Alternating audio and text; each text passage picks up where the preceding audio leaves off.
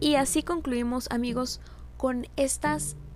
perspectivas del empleador, el empleado y el cliente, con las experiencias, nos quedamos con esas experiencias que vivieron en este último año debido a la pandemia del COVID-19, cómo ellos pudieron salir adelante, cómo pudieron eh, sobrellevar estas disyuntivas, las ventajas y desventajas que de igual manera les trajeron el confinamiento y también con las estrategias que ellos eh, brindan, que en la calidad de su producto, en la presentación, en el sabor, en el servicio al cliente, las estrategias que ellos nos brindan para poder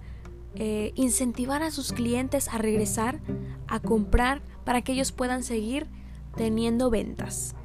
Y pues realmente no nos podemos eh, tener un concepto tan corto, ya que las ventas son un concepto tan amplio que no tendríamos mm, como tal una definición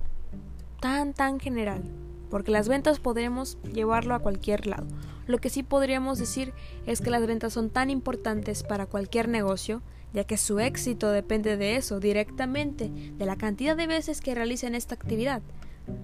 de lo bien que lo hagan y de cuán tan rentable les resulte hacerlo. Toda empresa o negocio vive por lo que vende. El éxito o el fracaso de un negocio dependerá básicamente de sus ventas.